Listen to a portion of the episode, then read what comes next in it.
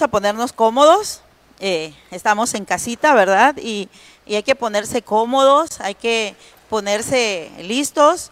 Ahí en casita, eh, relajados, ¿verdad? Eh, yo sé que muchas estamos aprovechando a, descacharrizar la casa, a trabajar. y qué bueno que le estamos dedicando un buen tiempo a nuestro hogar, a nuestra casa. y qué bueno que estamos viendo las, los faltantes en la casa y, y asimismo también aprovechar y ver esos faltantes espirituales que por los afanes que día a día del trabajo, de la atención a las personas, de, tu trabajo en el que tú te desenvuelves, a veces llegan a casa, hacen la comida, eh, duermen, se levantan y van quedando cosas rezagadas. Y en este tiempo de cuarentena estamos aprovechando, ¿verdad? Limpiar la casa, eh, ver los detalles, los detallazos que hay ahí. Y bueno, y también así yo te invito a que en este tiempo también veas los grandes detalles que tenemos en nuestra vida espiritual que no hemos que hemos ido dejando con el tiempo. Y hoy quiero hablarte de algo eh, muy especial. Y hoy toco el tema, no merezco llamarme tu hijo. Jesús le predicaba a la gente les hablaba en forma de parábolas. Y siempre le decía, el reino de los cielos es semejante a. Porque tal como es en lo espiritual, lo natural es en lo espiritual. Él hablaba de una forma que lo pudiéramos entender, para que pudiéramos eh, captar la enseñanza y pudiéramos entender a ese Dios vivo que vino a nosotros. Y hoy te voy a hablar como introducción de, dice que un padre observando, observaba a su hijo pequeño, quien intentaba mover una pesada maceta. El pequeño se esforzaba y, empujaba la maceta, pero no podía ni siquiera moverla por un milímetro hasta que usó todas sus fuerzas. Entonces el padre le dijo, ¿ya usaste todas tus fuerzas? Y, y, el niño le preguntó, sí, ya las usé todas. Y el padre le dijo, pero no me has pedido que te ayude. Y asimismo, muchas veces nosotros nos encontramos en la vida usando todas nuestras fuerzas para mover las cosas, situaciones, circunstancias, y lo tratamos de hacer con nuestras propias fuerzas. Pero hoy te tengo una buena noticia. Hay un padre que siempre que dice que él te va a ayudar. Y hoy quiero hablarte de este tema, de la historia de un hombre que tenía dos hijos. Y muchos de ustedes conocen esta historia. Pero hoy quiero que te sientes ahí en casita y que medites en esta historia y que tú le pidas al Señor como vamos a hacerlo ahorita. Dile, di conmigo, Espíritu Santo de Dios, trae la palabra de revelación a mi vida, abre las ventanas y las puertas de la revelación que yo necesito entender y aplicar en este momento, en mi vida. En el nombre de Jesús, amén déjame decirte que esas puertas y ventanas de revelación se te van a abrir y vas a tener revelaciones que no habías tenido antes. Dice la palabra en Lucas 15, del 11 al 14. Aquí empieza a narrar esta historia. Y dice Lucas 15, del 11 al 14. Dice, Jesús le estaba diciendo a sus discípulos, también dijo, un hombre tenía dos hijos, y el menor de ellos dijo a su padre, Padre, dame la parte de los bienes que me corresponde. Y les repartió los bienes. No muchos días después, juntándolo todo, el hijo menor se fue lejos a una provincia apartada. Y allí desperdició sus bienes viviendo perdidamente. Y cuando todo lo hubo malgastado, vino una gran hambre en aquella provincia y comenzó a faltarle el alimento. Así empezó esta historia del Señor Jesucristo. Y déjame decirte que Él estaba enseñando a sus discípulos. Y en esta parábola, el hijo del hijo pródigo, el hijo menor del padre, acaudalado, no solo deseó que éste le entregara los bienes, no solamente eso, sino que su intención era independizarse, vivir su vida a su manera, malgastando. Él estaba pensando en sí mismo. viviendo una vida egoísta, porque cuando pensamos como seres humanos en nosotros mismos, somos egoístas, vivimos una vida egoísta. Cuando una persona solamente quiere lo de él para él y no piensa en los demás, es una vida egoísta. Y muchas veces cuando nos apartamos de la bendición de Dios es porque estamos dictaminando nuestros propios caminos. Estamos diciéndole, Señor, no necesito tu cobertura, no necesito tu protección, yo quiero mi vida propia, yo quiero ser libre. En, este tiempo entendemos que no somos absolutos. Entendemos que no podemos salir a la calle, solamente lo necesario. En este tiempo entendemos que por ley y que por autoridad tenemos que estar encerraditos en casa. Imagínate, y esto nos, nos está bendiciendo. La misma naturaleza está siendo bendecida. Pero este hijo se salió fuera de la cobertura, se salió fuera de la bendición. ¿Por qué? Porque él dictaminó su propio camino. Él dictaminó, él, él, él asumió su propia responsabilidad de vida. Pero dice que allá donde estaba le faltó el alimento. Y vamos a Lucas 15, del 19 al 20. Mire lo que nos sigue diciendo esta hermosa historia. Y fue, dice que se le, se le acabó el alimento y le comenzó a faltar. Y fue y se arrimó a uno de los ciudadanos de aquella tierra, el cual le envió a su, a su hacienda para que apacentase cerdos, y deseaba llenar su vientre de las algarrobas que comían de los cerdos, pero nadie le daba.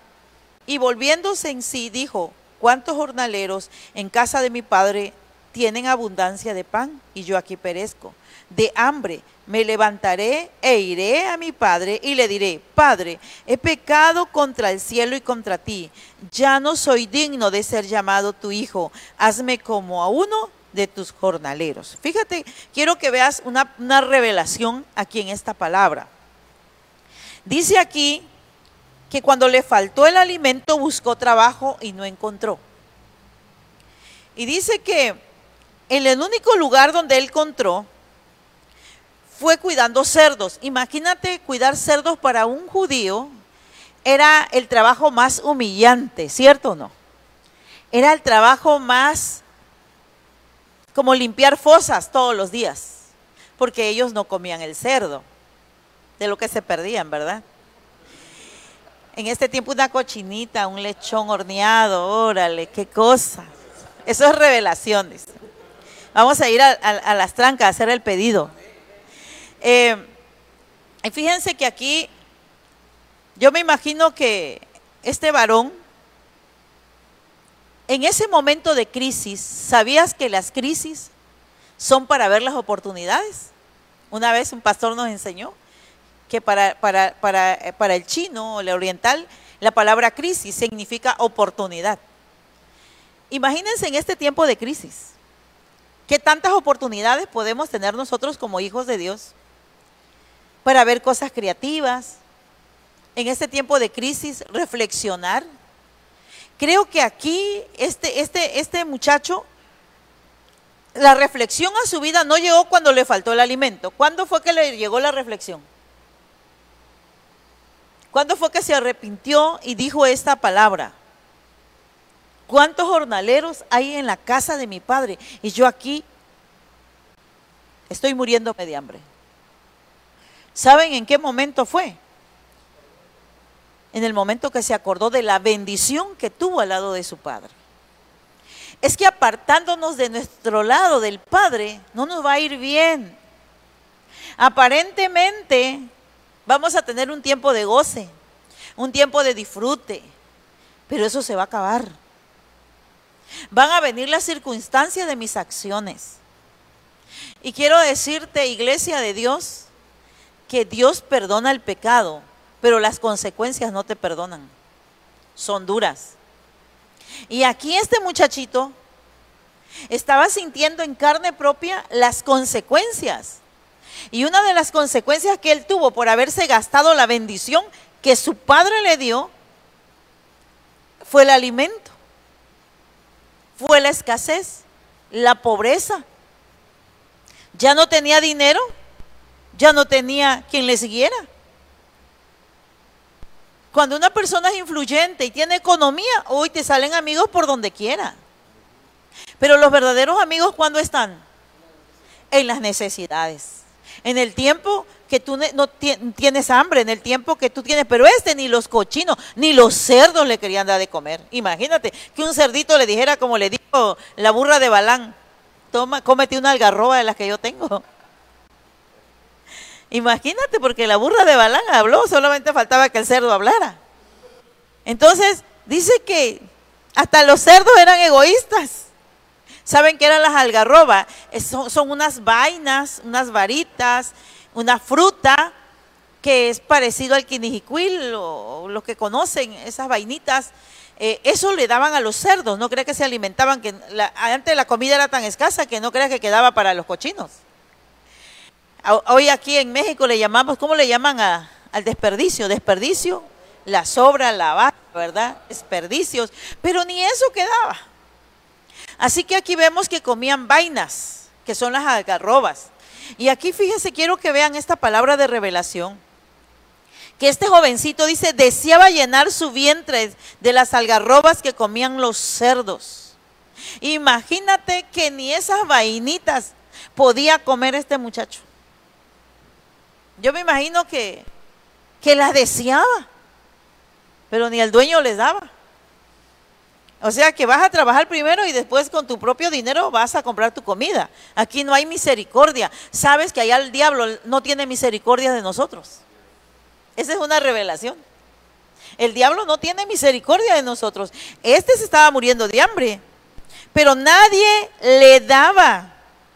Cuando dice nadie, es que había gente a su alrededor y veían su situación y veían que tenía hambre y veían cómo vino, pero dice que nadie, cuando dice la Biblia nadie, es que había personas alrededor.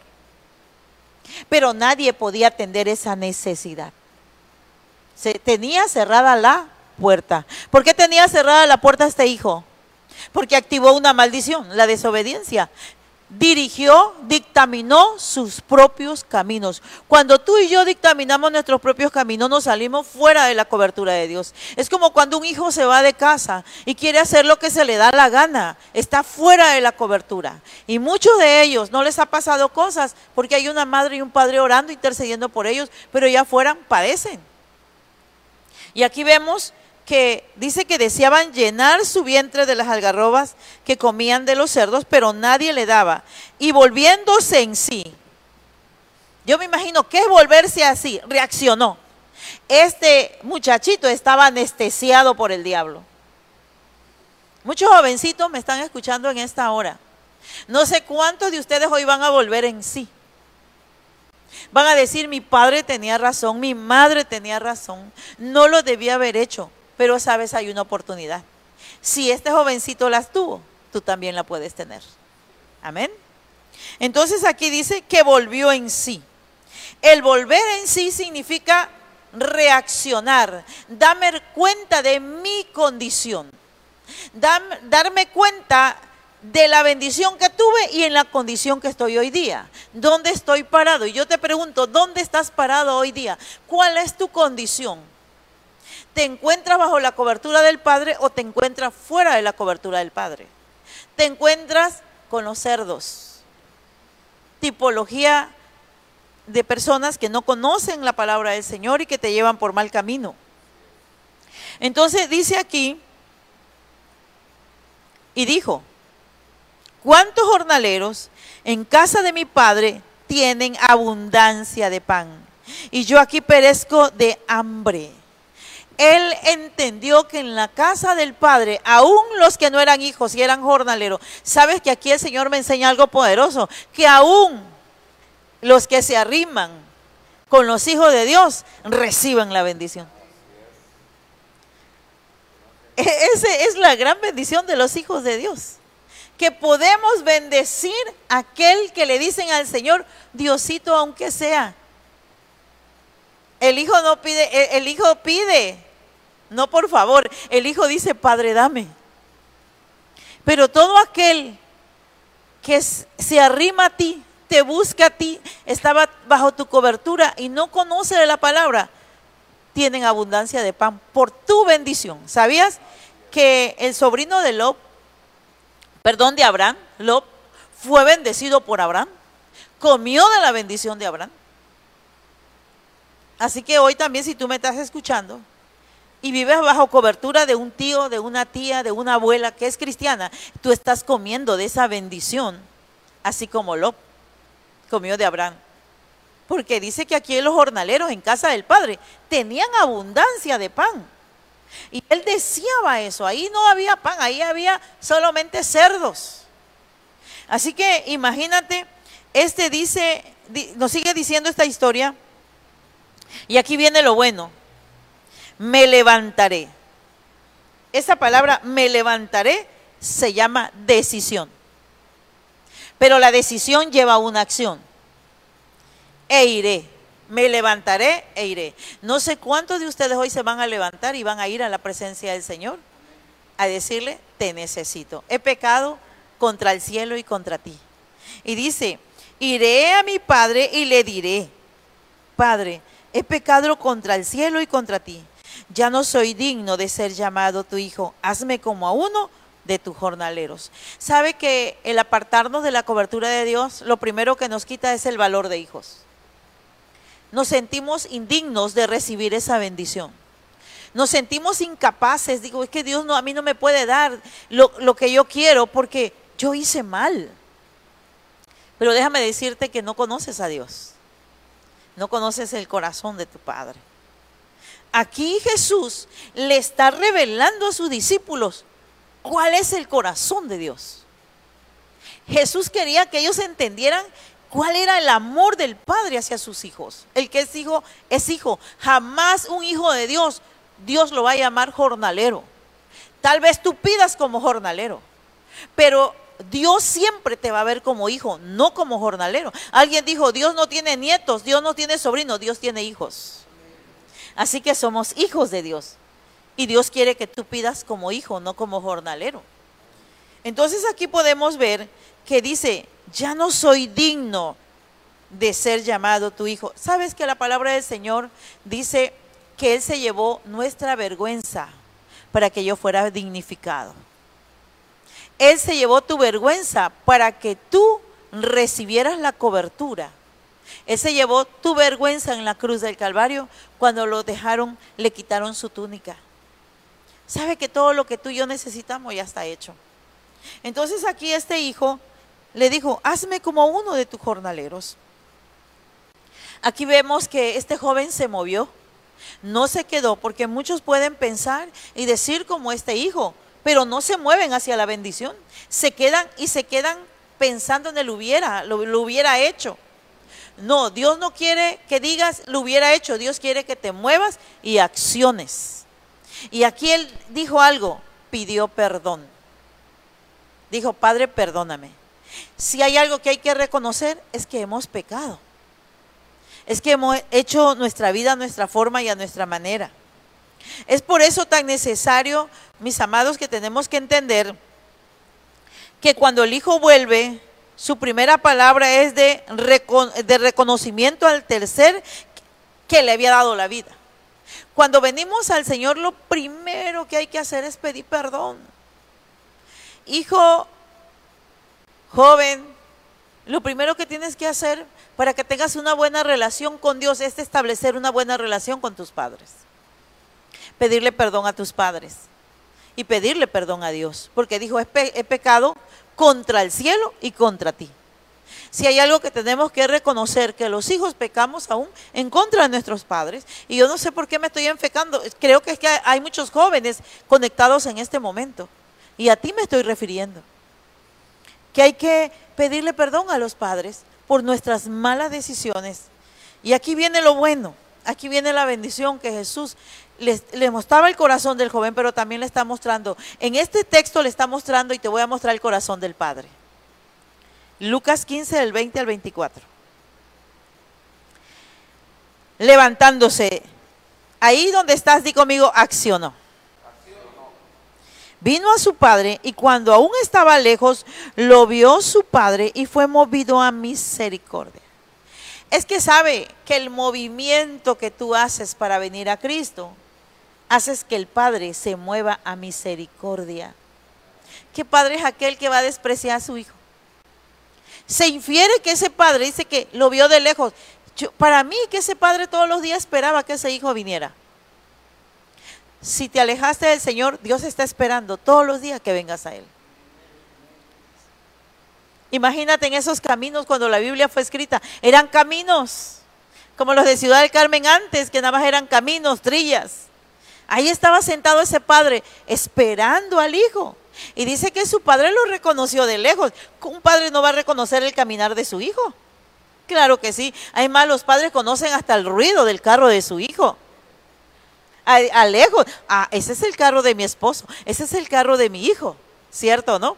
Hasta la bicicleta, conocen el ruidito que tiene. Hasta la moto. No, esa moto no es de mi hijo. Esa moto es del vecino. Es que un padre sabe lo que tiene. Y miren que, que dice aquí, y corrió y se echó sobre su cuello y le besó. Y el hijo le dijo, pero quiero que vean aquí, ¿quién corrió? El padre. Eso es hermoso, a mí se me enchina la piel. Saber que Dios mismo cuando tú accionas, aunque vengas a paso lento, aunque vengas con vergüenza, aunque te vengas arrastrando, aunque vengas con un costal de papas que no aguantas, de piedras, y vienes lento, todo apestoso. Este venía apestoso a cerdo, a sudor. Mm, ¿Cuántos días llevaba? El coronavirus ahí hubiera hecho fiesta con este, con este hombre, sin lavarse las manos. No, hombre. Pero este papá no le importó que el hijo apestaba horrorosamente, porque sabes que al padre no le importa que vuelas a infierno todavía. Él quiere que vengas a Él. Y sabe que Él, Él corre hacia ti. Como dijera, no importa que dijera el tabasqueño que huelas a rayo. Sabes que es muy interesante conocer el corazón del Padre, que solamente Él necesita que tú acciones y te muevas y vengas a Él. Y Él va a correr a ti. Aquí está, esta es la revelación del corazón del Padre. Jesús te lo está revelando en Lucas. Este es nuestro Dios. Él está haciendo una ilustración, dice, había un padre. El reino de los cielos es semejante. Ah, había un hombre que tenía dos hijos. El corazón del Padre es semejante a esto. Y dice que corrió y se echó sobre su cuello y le besó. Si nunca un padre en la tierra te dio un beso, Dios sí te besa. Él sí te da besos. Él no importa cómo vengas. Amén. Y dice, y el hijo le dijo, Padre, he pecado contra el cielo y contra ti. Y ya no soy digno de ser llamado tu hijo. Pero el padre dijo a sus siervos, sacad el mejor vestido, vestirle, poned un anillo en su mano y calzado en sus pies, y traed el becerro gordo, matarlo, comamos y hagamos fiesta, porque este mi hijo muerto era y ha revivido, y se había perdido y es hallado. Y comenzaron a regocijarse. ¿Sabe que Dios hace fiesta cuando tú vienes a Él? Los ángeles cantan, danzan, cuando un pecador se arrepiente, pero no solamente cuando un pecador se arrepiente, cuando un hijo se arrepiente. Este se fue, pero no porque se fue dejó de ser hijo es que el hijo es hijo. Es hijo siempre. El que nació de nuevo es hijo. Tú no puedes desnacer. Así que yo siempre digo, nalguita que quiere cuero solito lo busca. ¿Cómo queremos venir? Aquí vemos que este joven vino al padre y su padre no lo hizo como uno de sus jornaleros. Era su hijo. ¿Y qué hizo? Le dijo a sus criados, vayan y busquen el mejor, eh, el mejor becerro gordo, vamos a hacer fiesta. Este hijo se había perdido y lo he vuelto a encontrar. Hicieron fiesta, pero saben una cosa, que ahí había otro hijo. Aquí le voy a hablar a los otros hijos. Y dice que ahí había otro hijo. Y cuando oyó la fiesta, dijo, ¿y qué se sabulla? ¿Qué está pasando? ¿Quién se casó? ¿Qué boda va a haber? Dice, es que tu hermano, el que se había perdido, el que se malgastó todo vino. Y dice que no quería entrar al salón, no quería entrar al lugar. Y el padre fue a buscarlo y le dijo, hijo. Y aquel le reclamó y le dijo, apenas vino tu hijo, le matas el mejor becerro, el más gordo. Y yo que tanto he trabajado contigo, no me has dado pero ni uno para que yo coma con mis amigos. Y le dijo el padre, hijo, tú has estado siempre conmigo y lo que yo tengo es tuyo. ¿Sabes que aquí hay otro corazón? Que estaba dentro, bajo cobertura, pero amargado y frustrado. Este está bajo, bajo el techo de papá. Quizás perteneces a una iglesia, pero ya perdiste la visión. Ya, ya, ya perteneces a un cuerpo de Cristo, pero ya perdiste el amor, la pasión. Lo estás haciendo por obligación, no por pasión. También este llamado es para ti. Porque este le reclamó al padre.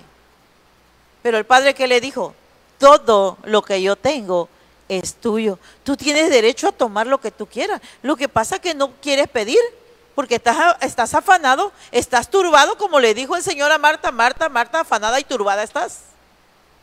Y no te das cuenta que lo que yo tengo es tuyo. Ya a tu hermano le repartí la parte que le correspondía. Ahora todo esto es tuyo.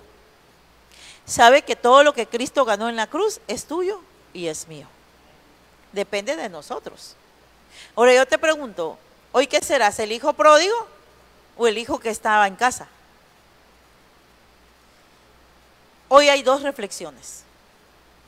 Si estás en casa, vuelve tu corazón al Señor. Vuelve a amar, vuelve a apasionarte, vuelve a posicionarte en lo que Dios te ha dado.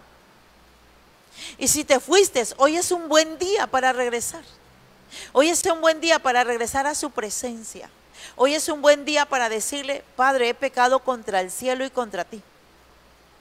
Ya no soy digno de ese llamado tu hijo.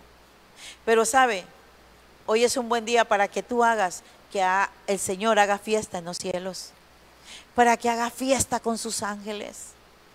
Hoy es un buen día, este tiempo de crisis. Es un buen día para reflexionar ahí en casa. ¿Cuál es mi situación? ¿Cómo estoy en mi corazón? ¿Qué estoy haciendo? ¿Por qué lo hago? ¿Qué hay dentro de mí? Decíamos hace poco, creo que el martes, y orábamos. En este tiempo que estás en casa, tal vez te das cuenta de los grandes er-, horrores que tienes, errores convive más con tus hijos, convive más con tu esposa, con tu esposo, y es cuando más pleitos hay, pero déjame decirte que este es buen tiempo de crisis para que tú mejores esa relación, para que tú te des cuenta qué tanta influencia tienes sobre tus hijos. Si hoy estás a la mesa y los llamaste y están contigo, ¿cuánta influencia tienes sobre ellos? Es tiempo de reflexión, iglesia. Nueva idea y los que nos escuchan, es tiempo de meditar cómo está mi condición espiritual. ¿Soy hijo pródigo o soy hijo de casa, pero no estoy disfrutando lo que Dios me ha dado? Hoy quiero que oremos ahí donde estás. Quiero que todos hagamos esta oración. Quiero que todos nos pongamos a cuentas con el Padre.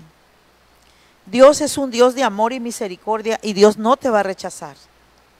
Él está dispuesto, Él está más que dispuesto a abrazarte, a empoderarte. Aquí dice que dijo, traigan el anillo. Él quiere volverte a dar autoridad, perdiste la autoridad, pero Él quiere volverte a posicionar en esa autoridad que te dio. Él quiere que vuelvas a tomar la autoridad de hijo, no de jornalero. Vamos a orar. Padre, en el nombre de Jesús. Hoy venimos delante de tu presencia, pidiéndote perdón por nuestras fallas, por nuestros errores. Perdona mis pecados, Señor. He pecado contra el cielo y contra ti.